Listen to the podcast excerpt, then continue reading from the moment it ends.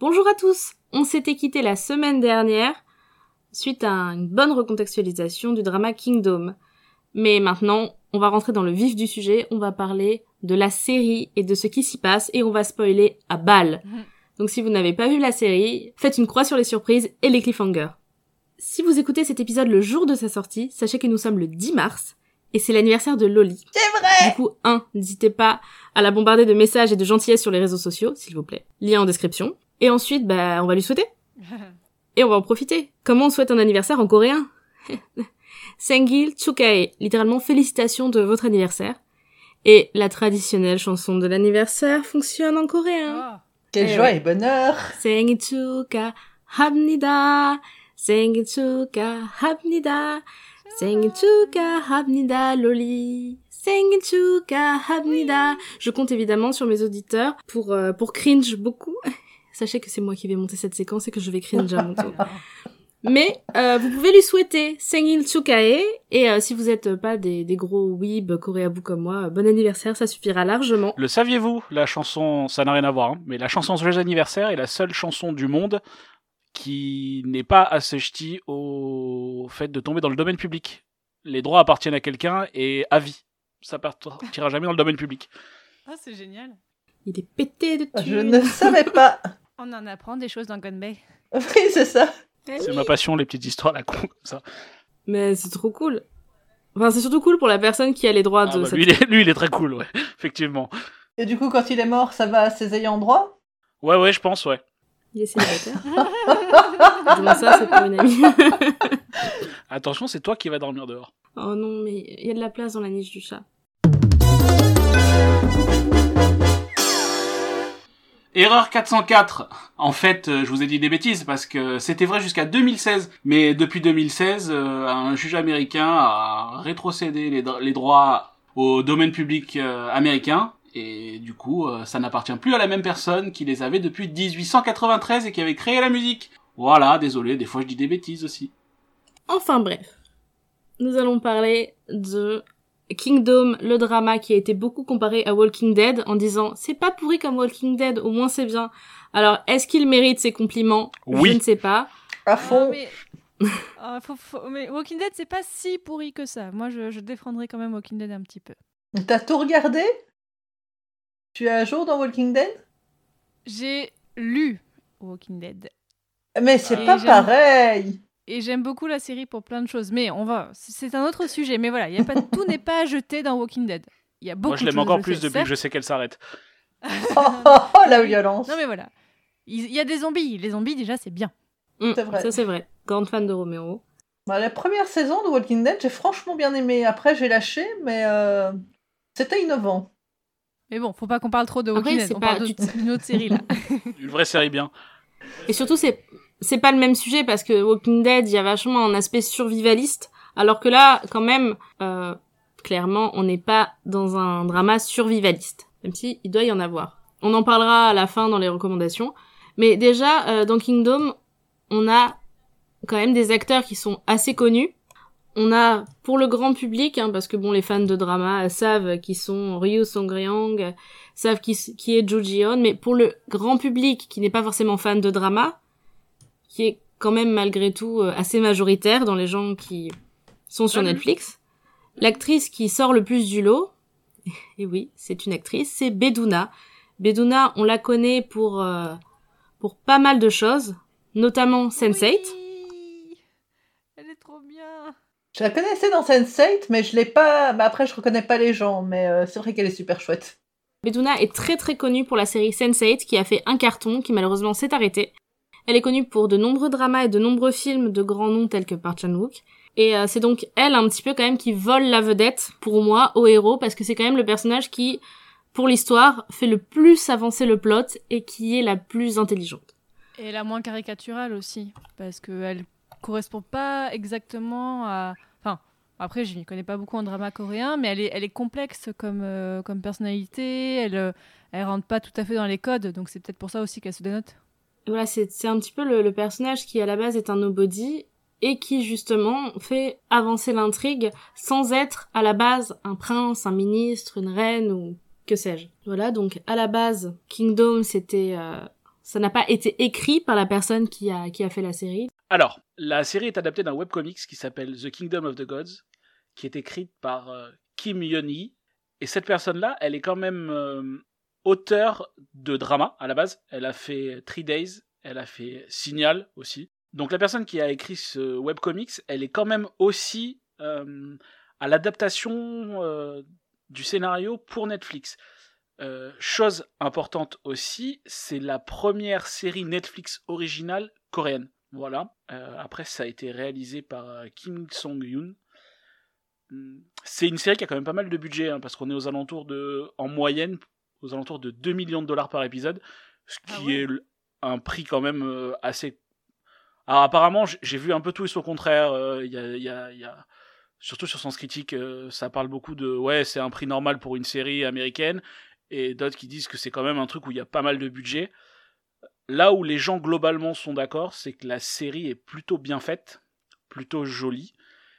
Euh, on est aux alentours entre 4,1 et 4,2 sur 5 en note sur Allociné, et sur Sens Critique aussi, euh, on est quasiment sur une note maximale les gens en parlent plutôt bien et elle a plutôt été bien accueillie par le public. Il y a peu de il y a, peu de mauvaises euh, critiques sur la série. Ce qui je pense personnellement est, vrai hein. il y a pas c'est il y a je trouve qu'il y a peu de longueur sur cette série, il y a peu de, de moments où on se dit bon euh, on n'est pas sur un truc où il y a des fillers et des fillers.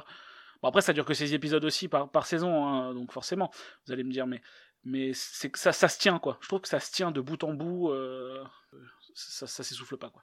Et euh, bah, globalement, on l'avait dit la semaine dernière, on a globalement pas mal aimé la série. Après, c'est une série. Est-ce que qu'est-ce que vous vous en avez pensé euh, par rapport aux séries que vous regardez d'habitude, au niveau rythme, etc. Comment vous la situez euh, cette série? Parce que par rapport ou peut-être aux autres séries Netflix que vous avez peut-être déjà vues, parce que Netflix est quand même quand même un gros producteur de séries euh, originales. Ben, euh, Netflix, oui, produit beaucoup de choses, mais après, il y a quand même en ce moment beaucoup de séries qui se ressemblent, dans le sens, par exemple, si on regarde Sex Education, enfin, où les séries, où les thèmes sont l'adolescence, ou les jeunes personnes, et peut-être des sujets, alors, à la mode n'est pas forcément la bonne façon de le dire, mais qui sont d'actualité, comme tout ce qui est les questions LGBT, euh, les questions de l'appropriation du corps, de renouveler aussi euh, la- l'approche des sentiments. Bon bah là, on n'est pas du tout là-dedans. Euh, on n'est vraiment pas du tout là-dedans. mais il y a quand même un peu un côté, effectivement. Mais là, quand même, c'est une série qui est compatible Netflix parce que zombie, parce qu'il y a quelque chose qui va attirer le grand public. Effectivement, si ça avait été juste un drama historique, je pense que peut-être les gens, euh, en général, peut-être comme moi, qui n'y connaissent pas, n'auraient pas été attirés. Là, il y a quand même la patte Netflix où la, réalisation est ambitieuse et tout ça. Moi, en regardant ça, je pensais, alors c'est pas une série Netflix, mais je pensais à Vikings, donc une série sur les Vikings, l'histoire médiévale euh, des Vikings, forcément médiévale. Euh, mais les premiers épisodes de Vikings, ça avançait très très vite. C'était super chouette parce qu'en fait, on avait une seule action et vraiment, ta ta ta, il faisait ça en deux trois épisodes, il faisait énormément de choses. Et euh, aussi, comme c'était un peu la période de Game of Thrones aussi à l'époque, où Game of Thrones, là, waouh, c'était beaucoup plus lent. Et ben, ça faisait du bien d'avoir une série qui bouge. Et ben là, dans ce que j'aimais bien aussi dans Kingdom, c'est que ça bouge, c'est que ça avance. Euh, c'est que voilà, il y a, y a quand même plein d'actions, même si en fait au fur et à mesure, bah, on a de plus en plus de scènes à des endroits différents. En fait, on a des actions en parallèle qui font que forcément c'est un peu plus ralenti comme rythme. Mais euh, j'avais bien aimé ça, le fait que ça avance et euh, à chaque fois, oh là là, qu'est-ce qui va se passer? Il faut absolument qu'on regarde l'épisode suivant pour le savoir. Puis moi, ce que je trouve qui arrive, qui fait aussi que la série est cool et visuellement belle, c'est que on est en grande partie sur de, du vrai acteur, quoi. On est sur du figurant, on est sur des vrais gens. On, on- c'est pas, Mmh. il n'y a pas de c'est 3D à outrance. euh, c'est, on, a- on a regardé cet après-midi un petit making of. euh, enfin, c'est des, des vrais, des, des vrais figurants vraiment maquillés, tout ça. Du coup, ça donne un, un côté euh, vivant, quoi, et ça donne de la vie à, à l'action, quoi. Vraiment, je trouve, c'est- une des choses aussi intéressantes, je trouve. Oui, c'est une série humaine en fait. On est dans l'humain. On est vraiment Voilà. dans l'humain euh, totalement. J'ai écouté une critique cet après-midi d'un- youtubeur euh, qui en parlait justement et qui faisait une comparaison par rapport à Game of Thrones où il disait que justement on est à des années-lumière en niveau budget Mais pourtant, bah, la série, il y a, elle est beaucoup plus haletante et on est beaucoup plus dedans que certaines saisons ou certains épisodes de Game of Thrones où ça pète dans tous les sens. Il y a de l'argent euh, dans les, dans les FX, il y a de l'argent partout, et pourtant, bah, on se fait chier, quoi. Et je trouve aussi que c'est euh, des personnages ultra humains. Je veux dire, c'est pas euh, des super-héros, ils ont des qualités, ils ont des défauts, et surtout, ils se trompent. Dans beaucoup de séries, les, héros se trompent rarement, ou alors ils ne le reconnaissent pas, et puis voilà, ça passe sous le tapis, et là, ils font des erreurs, ils, font, ils admettent, ok, j'ai fait une erreur, bah, je vais essayer de réparer ça, et hop, on repart. Et je trouve que ça rend les choses beaucoup plus humaines que dans beaucoup d'autres séries. Je suis d'accord, ouais. Et puis un des écueils, moi, que je trouve du Saguk, parce que j'en ai regardé un certain nombre, c'est que des fois j'ai abandonné des séries parce que c'était comme dans Game of Thrones. Hein. La politique, des fois, c'est ça part tellement dans tous les sens que ça me gave. Là, malgré tout, ils ont réussi à garder un rythme qui fait que on passe pas des fois des heures à regarder des gens débattre de est-ce qu'on va tuer lui, machin, tout ça, les alliances et les clans. Globalement, j'ai quand même réussi à comprendre l'histoire sans me perdre trop dans la multiplicité des, des grands, comment dire, des grands complots, etc., qui ont lieu au palais. Ça, ça garde quand même moi j'ai réussi à suivre et à ne pas abandonner la série comme j'ai pu le faire et à décrocher totalement sur tout ce qui se passait au palais. Euh, on arrive quand même à comprendre les implications et à garder une cohérence entre le, prince héritier qui vadrouille, euh, qui fait des trucs, et ce qui se passe au palais. Et ça, je trouvais ça intéressant, et justement, tout ce rythme fait que euh, sur six épisodes, on, arrive à rester... euh, Moi, j'avoue que j'avais un tout petit peu de mal quand même sur les intrigues politiques, mais peut-être juste parce que là, j'avais pas les références, parce que j'avais pas les codes. Clairement, tu vois, euh, on parlait dans l'épisode précédent de comment discerner les gens avec les chapeaux, mais je pense que j'avais pas toutes les références, donc parfois j'étais un peu genre, attends, c'est lequel déjà celui-là? Et mais juste, je pensais, c'est juste parce que je, je connais pas du tout la culture coréenne, mais euh, mais euh, bon, voilà, c'était juste ça, euh, ma petite nuance. Des fois, moi, j'ai un souci, c'est comme ils ont tous la même taille de barbe. il suffit que ce soit deux hauts conseillers qui ont le même chapeau et la même coupe de barbe, et je suis la merde, lui, c'est son oncle ou c'est son cousin. Mais j'ai ce même problème avec tout ce qui est historique. Hein. C'est vraiment que quand les personnages, forcément, ils sont conformés dans un, comment dire, dans, dans une esthétique qui est en lien avec leur poste. Deux personnages qui ont le même poste et globalement le même âge, etc. Des fois, des fois me perdent dans les intrigues. Mm. Parce que je, je sais, je suis plus sûre d'un épisode sur l'autre euh, qui sait. Donc c'est vrai que des fois moi ça me perd aussi dans les saguks parce que euh, quand ils ont pas le même chapeau ça va, mais quand c'est deux personnages avec des chapeaux similaires, c'est con à dire hein, mais comme ils ont tous la même barbe un peu confucianiste là, enfin qu'on voit un petit peu la, la longue barbe d'érudit et tout ça, je me dis mais c'est qui? Oui, en plus, ils sont tous habillés en mauve. Et là, mais non, mais qui est qui là J'y arrive plus? Après, en plus, c'est vrai que comme c'est pas forcément, comment dire, des une société euh, qu'on connaît bien, des fois, j'ai du, j'avais du mal au début dans les sagas à comprendre certains codes aussi euh, en politique. Pourquoi il va parler à lui? Pourquoi il dit ça à lui? Et maintenant, je, comprends mieux. Mais c'est vrai que là, ça m'a pas trop perdu niveau politique et euh, toutes les scènes d'action, toutes les scènes avec les zombies, je trouvais que ça allait quelque part et du coup, je me disais l'histoire avance. Et comme l'histoire avançait d'une façon ou d'une autre, euh, c'est vrai que ça m'a maintenu sans avoir un besoin abusif de cliffhanger comme certaines séries peuvent le faire. Malgré tout, je sais que parmi les gens qui ont bien aimé cette série, tout le monde ne va pas regarder la saison 3. Le hypomètre n'est pas au même niveau pour tout le monde. Est-ce qu'on peut spoiler ou pas? On va partir sur le synopsis de la série. On a notre héros, Lee Chang, joué par Ju Ji-hoon, qui est le prince couronné, donc ça veut dire que c'est logiquement lui l'héritier de la couronne. C'est le premier fils du roi, mais c'est le fils d'une concubine. Alors que la reine en place, elle n'a pas encore eu d'enfant. Et puis elle a l'air d'avoir 12 ans et demi aussi, mais ça c'est une autre histoire. Et la reine est enceinte de son premier enfant, entre guillemets légitime, du roi. Et si l'enfant est un fils, ce sera lui le prince légitime qui passera devant le prince Chang. C'est donc un enjeu capital. Est-ce qu'il sera roi, est-ce qu'il ne sera pas roi? Ça dépend vraiment de ce qu'il y a dans l'utérus de la reine, littéralement. Et alors que la reine a un pouvoir immense parce qu'elle dirige tout au palais, on en a parlé la semaine dernière, euh, on sait que le roi est malade. On vient juste d'apprendre que le roi a une terrible maladie, qu'il est alité, et qu'il n'est pas forcément en mesure de diriger actuellement. Donc la reine a encore un pouvoir accru, surtout que le premier ministre, ben, c'est son père. Donc euh, toutes les sphères de pouvoir sont concentrées autour des mêmes personnes. Le premier ministre Cho, Hak-ju, et sa fille, la reine, qui ne peut pas blairer son beau-fils, le prince Chang. Donc déjà au palais ça part super mal, sachant qu'on est dans un contexte encore une fois post-invasion japonaise, donc à part les nobles, personne n'a de pain sur la table, enfin de riz sur la table du coup, parce que le pain c'est très européen. En plus de ça, euh, donc le premier ministre Cho, il est aussi à la tête du, bu- du bureau d'investigation, du, bureau d'enquête du palais. Et donc ces enfants sont vraiment des pions dans le palais royal. Donc là déjà au niveau de l'intrigue, on a des personnages assez forts. Et donc le prince Chang, euh, globalement, il a zéro copain puisque son père est alité et que c'est le fils d'une concubine. Donc dans ses seuls amis, on a le un des gardes royaux qui est Mu Yong, dont la femme est enceinte Chose importante. et qui malgré tout va partir avec lui à la rencontre de son père qui est malade. Et donc on se retrouve avec un prince Chang qui est assez affaibli, qui a littéralement que son garde du corps avec lui, et tout le reste du palais qui est dirigé par la reine pour tout ce qui est le petit personnel, et dirigé par le premier ministre pour tout ce qui est érudit, hauts fonctionnaires et garde. Donc là, il n'est pas totalement dans une position de force. Tu maîtrise de l'euphémisme. En plus, il est cordialement détesté. Forcément, si la reine n'accouche pas d'un garçon, c'est lui le roi. Donc, la reine sait très bien qu'elle va perdre totalement sa position de pouvoir. Parce que quand on est la mère du roi, euh, on a quand même une certaine emprise. Là, euh, elle perdrait tout. Puisque le prince épouserait une femme, et cette femme prendrait la tête du palais. Donc, euh, ce serait la catastrophe. Et à côté de ça, en campagne, on voit Sobi, interprété par Beduna, qui est un médecin dans une clinique, dans un dispensaire dans la campagne, et qui est l'élève, littéralement, du docteur du roi, qui est en train de soigner le roi malade.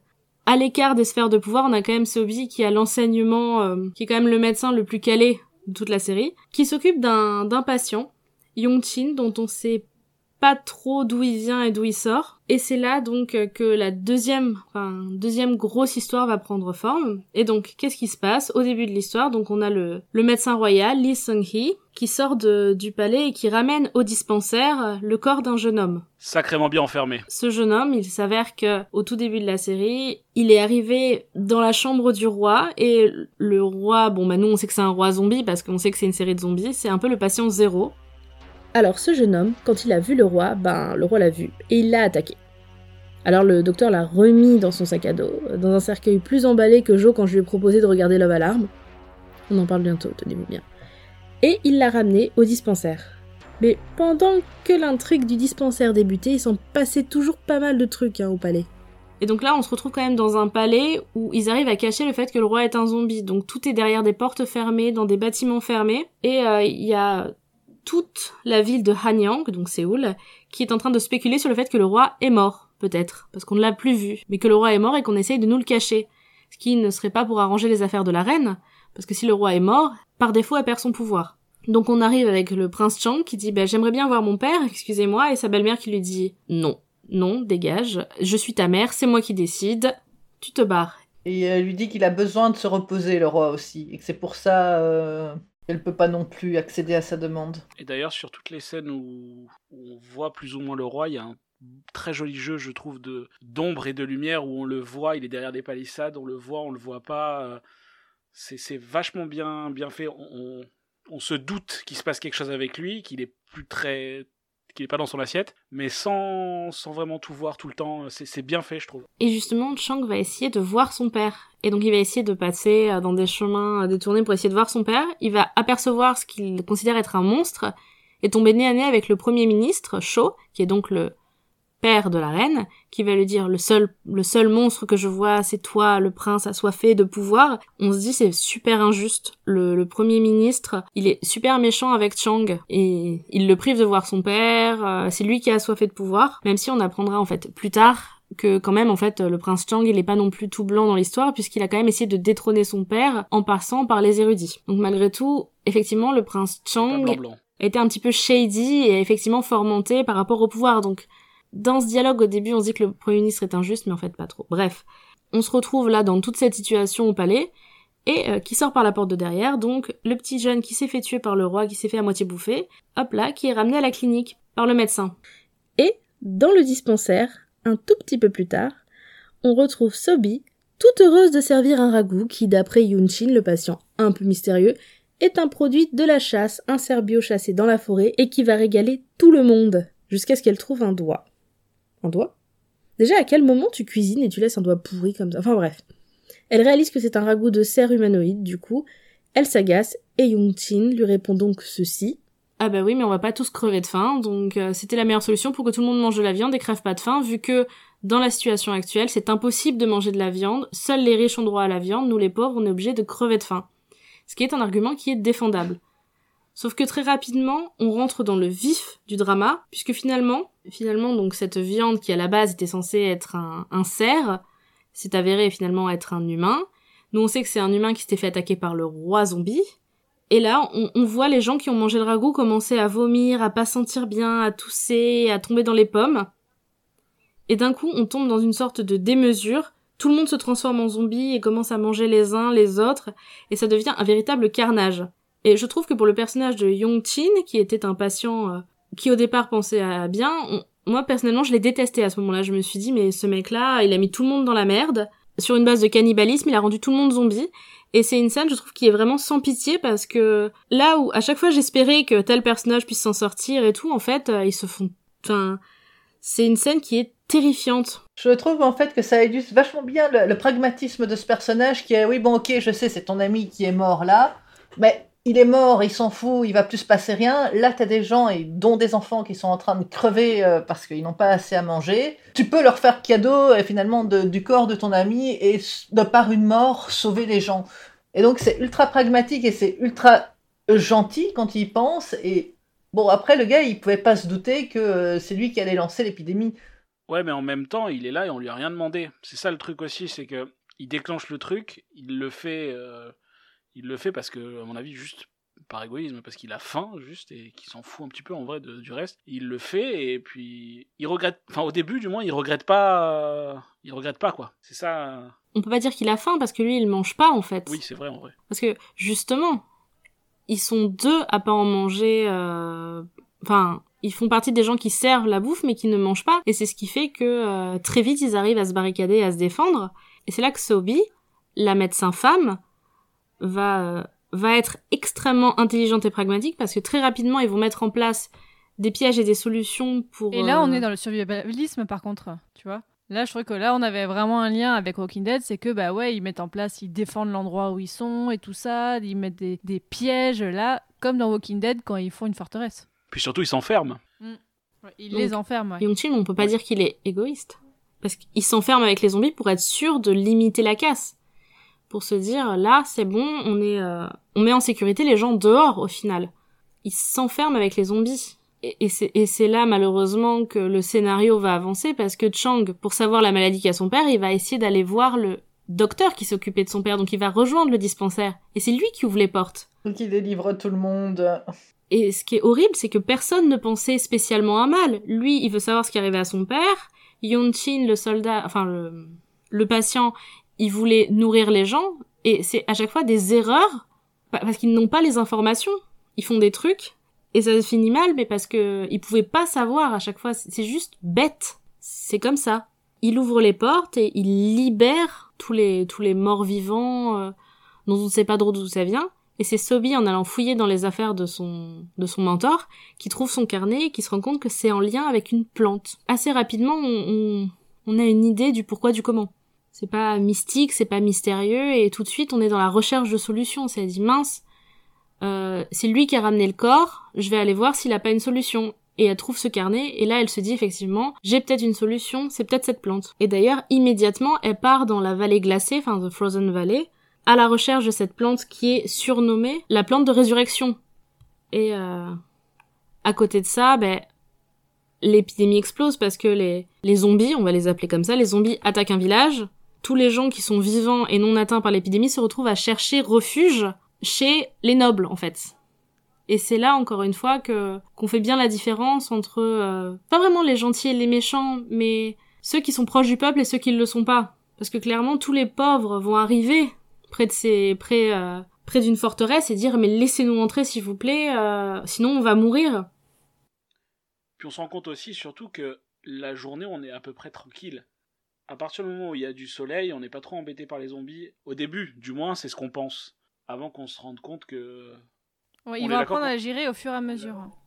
Et puis surtout, enfin moi de ce que je vois, c'est que euh, le, le, roi a mordu le, le gamin là, mais ça l'a pas transformé en, zombie et c'est le fait que lui a été bouffé qui a transformé les autres en zombies. Parce qu'avant, si on était mordu, on, on mourait juste euh, comme lui était mort. Et puis après, euh, le fait d'être mordu par un zombie, ça transformait soi-même en zombie. Ouais, la, la maladie, en fait, euh, le processus de transmission n'est pas tout à fait clair et évolue au fur et à mesure que la maladie évolue, en fait, comme une vraie maladie, de toute façon. Voilà, c'est ça, c'est le euh, Covid zombie. Ouais, parce que au départ, la contamination, on sait pas comment elle s'est fait initialement, on sait juste qu'il a fait un truc avec cette plante. Et on, on sait que, ouais, et après, euh, juste par morsure, par simple morsure, on devient zombie. Et à ce moment-là, on pense que la nuit, il faut se cacher, mais que la journée, on est tranquille. Euh... Non, c'est l'inverse. Ouais, c'est l'inverse. C'est que la journée, on se fait attaquer, mais que la nuit, on est plutôt tranquille. Et justement, c'est la nuit que tout le monde va s'enfuir et essayer de rejoindre la forteresse.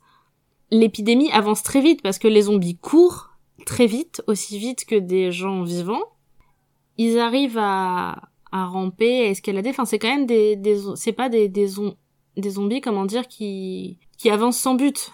Vraiment, ils sont, ils sont sacrément endurants et, et sacrément persévérants. Et ils tuent pas forcément leur proie toujours de la même façon. Des fois, par exemple, c'est quelque chose moi qui m'avait marqué, c'est justement quand les zombies sortent du dispensaire pour aller dans le premier village. Euh, une maman, en voulant sauver sa fille, l'enferme dans un coffre et du coup, les deux filles finissent par s'entrebouffer l'une l'autre. Enfin, Ah, il y a un gamin en voulant aider son père qui est devenu un zombie, eh ben il va se faire manger. Enfin, c'est toujours à chaque fois des choses aussi assez cruelles sur le principe. Enfin, c'est des familles qui s'entretuent.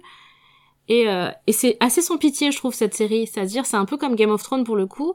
On s'en fout, les gens ils meurent, ils meurent. Il y a pas de, on n'essaie pas d'épargner le téléspectateur quand même. Faut avoir le cœur bien accroché d'une part parce que c'est gore et d'autre part parce que c'est très cruel. ça, les, les enfants sont pas protégés. C'est une des rares séries justement où tu as des, où tu vas voir des enfants euh, mourir ou euh, se zombifier. Parce que dans Walking Dead, il me semble que à part Si, éventuellement si. La, la petite gamine, oui, mais, Mais c'est oui. moins. Elle faisait partie elle de l'intrigue. Je ne pense pas qu'on ait vu des enfants lambda se transformer en zombies ou bouffer d'autres personnes. On en a vu quelques-uns, il me semble. Ben moi de tête j'en ai deux, la petite de la première saison et puis ensuite euh, la copine de Karl dans la prison, non? Enfin du moins de ce que j'ai regardé. Bah, C'est vrai que t'avais, il y avait aussi avec les, les deux gamines, euh, avec, euh, ah, je sais plus comment elle s'appelle, la, la plus âgée. Oui, oui, oui, ah, cet épisode qui m'a traumatisé. À fond, oui. Là, là, ouais. Sur celui-là, c'est effectivement. Après j'ai pas vu, enfin c'est des vagues souvenirs hein, donc je dis peut-être des bêtises hein, mais Mais en règle générale, j'ai l'impression que oui, dans les, les trucs de zombies, on essaye un maximum euh, d'épargner, euh, ou dans les films en général, d'épargner les enfants et de pas les faire souffrir, euh, et de pas les transformer. Que là, euh, c'est allons-y gaiement. Bah, il y a aussi que souvent, on n'en voit pas beaucoup non plus des enfants traîner dans les films de zombies. C'est souvent, enfin, c'est le héros, euh, ça se passe souvent entre adultes quand euh, les, dans les civils il y a des enfants, mais quand il y a des dans le, la vision du, du, du film de zombies américain, je trouve que c'est des adultes contre des adultes, souvent euh, un peu des militaires contre des militaires euh, zombifiés ou des militaires contre le public, euh, les civils zombifiés, mais on a peu d'enfants dans, dans l'intrigue. Enfin, moi, un de mes films de zombies préférés, où pour le coup il y a des enfants dans l'intrigue, c'est 28 jours et 28 semaines plus tard, Oui. où là, pour le coup, ils sont là tout le long, mais après, euh, ouais, j'ai pas, j'ai, j'ai pas forcément de, de titres qui me reviennent. Ouais, je crois qu'en Amérique, c'est inter... c'est pas interdit de tuer des enfants à l'écran, genre en- aux États-Unis? Je crois aussi. que t'as raison, oui. Est-ce que c'est pas une parce que en Corée on s'en on s'en fout, au Japon aussi, hein, clairement vu les films que j'ai vus, mais je crois qu'en Amérique, enfin je me souviens pas d'un film américain où un enfant se fait assassiner à l'écran. C'est toujours hors écran déjà, et c'est pas, je crois que c'est une, c'est si ce n'est pas une loi, en tout cas c'est une règle. euh, T'as juste de la, bi- ouais, la bienséance ou, euh, ou de la morale. C'est ça, on touche pas les enfants et on touche pas les animaux. Oh.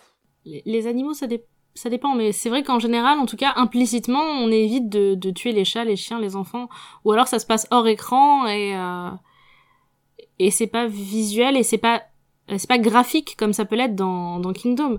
Ou en plus, en plus, on se retrouve dans Kingdom avec des fois des personnages à côté de la plaque. Genre là, on est sur un village qui se fait bouffer par des zombies et il y a les petits soldats euh, du palais qui arrivent en mode euh, Chang, on vient vous arrêter pour avoir fomenté un complot contre votre père. Oh, mais il y a des zombies, mais on s'en fout. euh, on vient vous arrêter quand même. Ouais, il y a, il y a ce côté-là, en fait, qui a un, un petit décalage, effectivement, entre les gens qui ne se rendent pas compte de la situation. Mais ce qui est plutôt réaliste, en fait. Ouais, où on se retrouve dans une situation où euh, Chang, il, il est sur une menace qui est immédiate, et un peu les conséquences de ses actes avec des soldats qui viennent l'arrêter, et tout se mélange parce qu'on se retrouve du coup avec les zombies qui attaquent les soldats, et c'est là qu'on se retrouve avec euh, Chang qui doit se battre contre des zombies, contre des soldats et contre des soldats zombies. Et dans la saison 3, il se battra contre tout ça, plus la bureaucratie.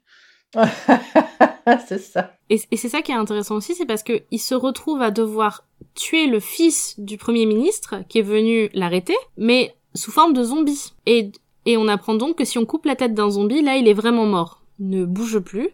Et, et c'est quelque chose qui plus tard dans l'histoire va être important parce que du coup le premier ministre va recevoir la tête de son fils. Et va passer en mode vengeance. Ce qui est très coréen d'ailleurs. Dans les films, et enfin, je suis pas spécialiste, mais de ce qu'on a vu et de ce que j'ai entendu, je t'ai entendu dire et tout ça dans, tes différentes euh, podcasts ou collaborations avec euh, d'autres podcasteurs, la notion de vengeance est quand même assez euh, présente et importante en Corée dans tout ce qui est drama et film. On est dans les codes coréano-coréens. Ah, les japonais aussi sont. Mais les coréens, oui, parlent beaucoup de la vengeance. Et après, moi, ce que j'aime bien, c'est qu'on a droit à quand même. Ça a beau être coréen et tout ça, on a beau dire c'est pas comme les Américains, on a quand même droit aux écueils, enfin aux écueils, aux, aux classiques un peu du film de zombies justement parce que les villageois vont essayer de s'échapper quand ils vont arriver dans la ville et tous les nobles vont monter dans un bateau en mode bon bah salut les salut les gueux, nous on se barre sur un bateau et vous vous restez euh, vous restez comme des cons sur le sur le quai. Sauf que, Sauf que bah, la classique, il y en a un qui s'est dit euh, oui, euh, certes, je crois que c'est son fils ou sa fille, enfin, il y en a un qui prend un membre de sa famille en sachant qu'il est zombifié et il se dit ouais, si je le mets dans une boîte, Ouais, ça c'est passe. dans une boîte très décorée, tout ça, parce que c'est Euh, oui. un père, machin. Après, moi, j'ai vu tous les aliens. Donc je sais très bien qu'il faut vraiment un vaisseau giga clean pour faire un bon voyage. il n'y a plus de survivants. Il y a plus personne. Surprise Et j'aime bien parce que du coup, le, le, il y a toujours quand même cette, euh, cette notion de, de classisme et tout ça. Mais malgré tout, on avance et on se retrouve avec euh, ben, la richesse. Ça, leur, ça les a pas sauvés non plus parce que leur toujours leur euh, leur greed, leur euh, leur avarice, leur euh, leur besoin de de jamais rien lâcher. Ben c'est ce qui les à chaque fois, à chaque fois, c'est ce qui les c'est ce qui les tue en fait. C'est c'est le le besoin de pas faire de compromis au final c'est c'est ce qui les c'est ce qui les met dedans dans le bateau et c'est ce qui fait qu'à chaque fois euh, qu'il y a une ville qui se fait prendre et tout à chaque fois c'est à cause de de gens qui ont pas voulu faire de compromis qui ont pas voulu réfléchir. Alors qu'on sait que le pragmatisme c'est tout dans cette série parce qu'à chaque fois qu'ils réfléchissent avant d'agir ça se passe plutôt bien. Et puis il y a aussi le fait de tous les sceptiques qui font ouais, mais non, mais où on va gérer et tout, et puis euh, qui prennent la menace par-dessus la jambe, et que en fait, euh, ben non. Le bateau part de Dongné avec les aristos du village, en laissant les pauvres, euh, les pauvres civils pauvres dans le village tout infecté. Donc euh, bon, tout semble résolu euh, sur le bateau, mais clairement nos héros sont graves dans la merde. Ils n'avaient pas leur place hein, dans les canaux de sauvetage. hein. Les femmes, les enfants et les riches d'abord, on l'a vu dans Titanic. Et encore une fois, donc la justice, la justice, le karma frappe Ça avait donné de, belles séquences. Ces séquences sur le bateau, euh, visuellement, elles sont vraiment très très belles parce qu'à la torche et tout, euh, et, ça, et ça vaut le coup euh, de, les voir. Et justement, c'est vrai que on se dit, il y a un moment ça va partir en couille, il y a un moment ça va partir en couille, mais quand, mais quand, mais quand On attend que ce moment où les aristos, on sait ce qu'il y a dans le coffre, on sait que ça va partir en couille. Et et on n'est pas déçu parce que on voit tout le monde se faire massacrer et ça s'arrête là. Et on se dit bon bah eux c'est mort. Et nos villageois, bah eux ils sont sur la terre ferme et ils sont autant dans la merde qu'ils l'étaient déjà deux minutes avant. Ils sont mais totalement dans le jus. Et en plus les zombies courent, donc ils n'ont qu'une solution, c'est de courir le plus loin possible du village et trouver un, refuge. Donc ils courent à Jilyon, Jiyulhon et euh, donc ils se disent c'est euh, la seule le seul endroit d'où les zombies ne pouvaient pas s'échapper vu qu'ils avaient été enfermés donc ils se disent bah, peut-être qu'on peut s'enfermer là-bas ça se tient. Bah, l'idée n'est pas mauvaise en soi. Ah non, non. hein. voilà mais du coup faut réussir à les battre à la course et ça c'est pas gagné et c'est là qu'on se rend compte que Young Chin qui était un patient qui a qui avait mauvais caractère on se rend compte que le mec quand même il a des des très très très bonnes capacités pour tirer sur les zombies pour courir et pour se battre on se dit le mec c'est peut-être pas un patient euh, lambda qui était euh, qui était au dispensaire mais on se dit quand même que ce gars-là aussi il est euh, en plus d'être assez expert, on, on se dit mais qu'est-ce qu'il fait là quoi? C'est pas un soldat, euh, c'est pas un soldat royal. Il vient d'où? Est-ce que c'est un mercenaire? Un renégat. Mouyong il s'en méfie. Le garde du corps du roi, eh ben du coup il l'a un peu dans le pif. Après, ça fait une aide, hein. euh. Mais justement, on on est dans un moment où on sait pas qui c'est ce mec-là. On se dit, le mec, c'est un, un soldat et tout. euh, On finit par se demander s'il a pas fait exprès de donner le zombie à bouffer aux gens, quoi, parce que euh, il est trop bizarre. Muyong, donc le garde du corps de Chang, il peut pas le blairer parce qu'il se dit, il est bizarre et en plus, ils ont pas trop le choix d'être avec lui parce que, malgré tout, il vient du même endroit qu'un personnage qui s'appelle Han Hyun, qui est un peu le mentor et la seule personne en qui Chang a confiance dans le monde entier. Donc c'est une personne qu'ils essayent de rallier. Et cette personne, visiblement, elle a des incointances avec Yonshin, mais on sait pas lesquelles. Donc, euh, encore une fois, un peu une storyline qui s'ajoute, mais on sait pas trop parce qu'on est quand même dans une logique de complot. Il y a le premier ministre qui essaye de choper le pouvoir en calant un fils au roi. Il y a le prince qui a fomenté contre son propre père. Il y a ce mec-là, on sait pas ce qu'il fait, mais il en sait beaucoup trop. Donc il y a quand même beaucoup de monde qui gravite. Mais Chang, c'est quand même un gentil prince parce que il essaye toujours d'aller récupérer les vieux pour pas qu'ils soient derrière tout le monde et qu'ils se fassent bouffer. Il donne sa nourriture aux enfants. C'est quand même un, un mec qu'on se dit qu'il est gentil. Tout le monde a l'air d'avoir des liens les uns avec les autres parce qu'on est quand même avec un docteur qui a été euh, l'élève euh, du docteur du roi. Il y a un soldat qui vient du même endroit que le mentor du prince. Tout le monde a l'air de plus ou moins se connaître. C'est vraiment un petit pays, la Corée. Donc bon, en attendant, ils essayent de se barrer le plus vite possible et de rejoindre une terre, euh, une terre promise en tout cas, où on ne se fait pas bouffer. Et euh, alors qu'ils arrivent enfin à se barricader dans le dispensaire, tous ensemble, eh ben ils commencent à se prendre des flèches. Putain, les, zombies tirent des flèches maintenant. Et non, en fait, c'est que le le prince, euh, ben, il était en voie de se faire arrêter par euh, par la garde royale. Donc, euh, au moment où il va pour se rendre, ben, en fait, les, les gardes royaux continuent d'essayer de, de tirer dans le tas, et donc ils tuent des enfants, des vieux. Pareil, encore une fois, une scène sans pitié et extrêmement cruelle dans ce drama. Et totalement On gratuite. se dit, mais c'est pas possible. Voilà, c'était juste vraiment pour tuer des, des gens innocents et te rappeler que tu n'es jamais Que à la guerre, l'abri. c'est mal. C'est ça. Euh, je crois que c'est aussi que c'était aussi pour montrer que le gars il est complètement en roue libre et bon voilà il a son sa mission et il va pas en partir même si t'as des zombies qui sont en train de bouffer le monde et de le détruire. C'est non non non c'est ma mission je dois faire ça et puis voilà. Le mec, il a quand même une sacrée charge mentale parce qu'il essaye de sauver la vie des gens et de sauver la sienne contre des zombies. Mais en même temps, il a toute l'armée royale aux fesses, donc euh, il a vraiment que des ennemis. Hein. Ses seuls amis sont avec lui. C'est ça. C'est aussi pour ça, on peut comprendre qu'il aille rejoindre le, le seigneur Anyon, qui est son seul pote sur Terre, qui a un peu de pouvoir. Et euh, heureusement que Yungchin secoue tout le monde et euh, les aide un petit peu à se défendre. On se retrouve à faire enfin le lien, à ce stade-là de la série, entre le prince qui est dans la merde et Séoul, enfin Hanyeon, parce que euh, les gardes du village, avant de se barrer sur le bateau, ils avaient quand même allumé des feux d'alarme Les feux du Gondor. qui ont enfin réussi. Les feux du Gondor ont enfin atteint Séoul, et là, on retombe dans les intrigues politiques. Mais avant de replonger dans les histoires politiques, on va faire une petite pause et se retrouver dans une semaine pour la suite. L'épisode est long, et il nous reste plein de choses à vous dire, mais d'ici là, prenez soin de vous et continuez de vous hydrater et d'écouter plein de podcasts.